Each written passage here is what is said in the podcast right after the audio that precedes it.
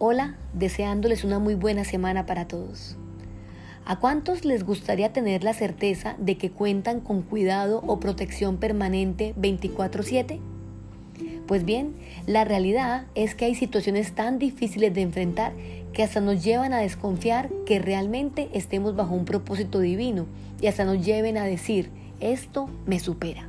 Sin embargo, cuando las atravesamos de la mano de Dios, luego se convierten en una historia para contar y es allí donde se evidencia la custodia protectora de un Dios de infinito poder.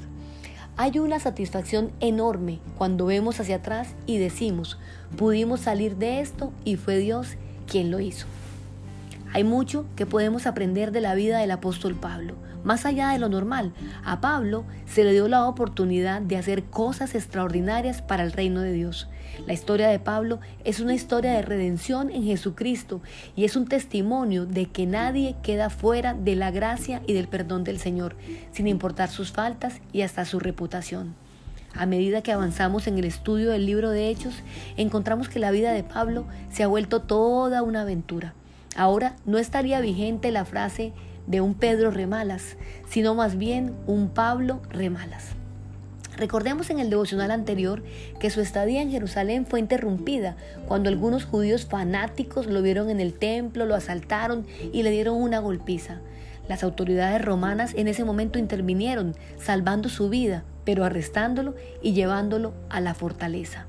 Cuando un sobrino se enteró de un complot para matar a Pablo, el tribuno romano se alistó para sacar a Pablo de la ciudad a escondidas, fuertemente resguardado por un gran contingente de soldados. ¡Qué vida la de Pablo! El pasaje de hoy nos muestra que la situación era tan tensa y peligrosa que diseñaron todo un protocolo de traslado digno de un prisionero de alta peligrosidad a la vista de los hombres podría verse tal vez como una humillación o una exageración, pero en los planes de Dios se cumplían otros propósitos. Leamos. En Hechos 23, del versículo 23 al 35, dice, entonces el comandante llamó a dos de sus oficiales y les dio la siguiente orden, preparen a 200 soldados para que vayan a Cesarea esta noche a las nueve. Lleven 200 lanceros y 70 hombres a caballo. Denle caballo a Pablo para el viaje y llévenlo al gobernador Félix. Después escribió la siguiente carta al gobernador. De Claudio Licias a su excelencia el gobernador Félix, saludos.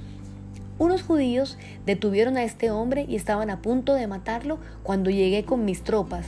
Luego me enteré de que él era ciudadano romano, entonces lo trasladé a un lugar seguro. Después lo llevé al Concilio Supremo Judío para tratar de averiguar la razón de las acusaciones en su contra. Pronto descubrí que el cargo tenía que ver con su ley religiosa, nada que merezca prisión o muerte en absoluto. Pero cuando se me informó de un complot para matarlo, se lo envié a usted de inmediato. Les he dicho a sus acusadores que presenten los cargos ante usted. Así que esa noche, tal como se los había ordenado, los soldados llevaron a Pablo tan lejos como Antipatriz. A la mañana siguiente, ellos regresaron a la fortaleza, mientras que las tropas a caballo trasladaron a Pablo hasta Cesarea. Cuando llegaron a Cesarea, lo presentaron ante el gobernador Félix y le entregaron la carta. El gobernador la leyó y después le preguntó a Pablo de qué provincia era. De Cilicia, contestó Pablo. Yo mismo oiré tu caso cuando lleguen los que te acusan, le dijo el gobernador. Luego el gobernador ordenó que lo pusieran en la prisión del cuartel general de Herodes. Tremenda estrategia de traslados. 270 soldados romanos bien entrenados serían quienes escoltarían a Pablo fuera de Jerusalén. Era como si Dios quisiera exagerar su fidelidad hacia Pablo y mostrarle más allá de la duda de que la promesa de Jesús era cierta. Y como si fuera poco, mandaron a que preparasen cabalgadura en que poniendo a Pablo lo llevaron a salvo delante de Félix el gobernador. No solo escapó Pablo de Jerusalén vivo, lo hizo cabalgando. La carta de Licias al gobernador también iba trazando una línea de protección pues menciona, entonces lo trasladé a un lugar seguro. Y también allá añade la carta que descubrió que estaba encarcelado por nada que merezca prisión o muerte en absoluta. Esta es la línea principal de la carta. Aquí se nos demuestra cómo otros oficiales romanos sentencian a Pablo como no culpable. Pablo logró salir de Jerusalén a Cesarea en la costa, en la costa, contra todo pronóstico. No se pensaba que podría sobrevivir ante el complot de 40 asesinos. Complot que falló. ¿Lo recuerdan? ¿Recuerdan cómo empezó todo esto? ¿Recuerdan la promesa que hicieron? Algunos se preguntan si los hombres que hicieron el juramento de no comer murieron debido a que fallaron en su misión de matar a Pablo. Probablemente este no era el caso. Los rabinos de la antigüedad permitían quebrantar cuatro tipos de juramentos. Juramento de incitación, juramentos de exageración, juramento hechos en error y juramentos que no se podían cumplir por restricciones, exclusiones permitidas para cualquier tipo de contingencia.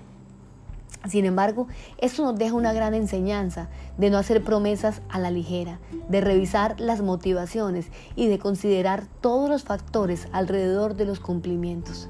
El que Pablo estuviera en Cesarea no era casualidad, esta sería la primera oportunidad de Pablo para hablar, a alguien de ese nivel de autoridad. Imagínense, el gobernador.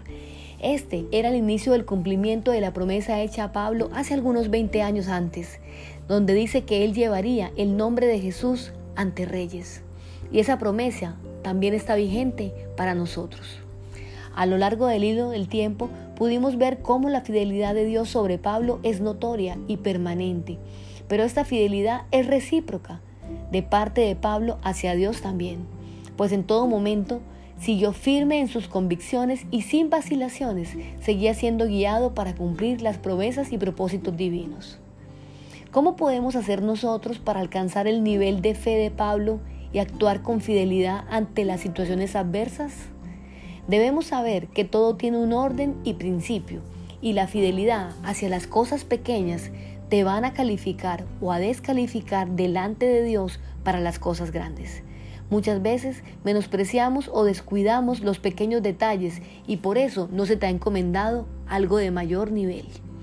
La meta de la fidelidad hacia Dios es parecernos a Él, es retribuir el cuidado que Él tiene por nosotros y establecer una relación continua que nos lleve a experimentar su custodia protectora.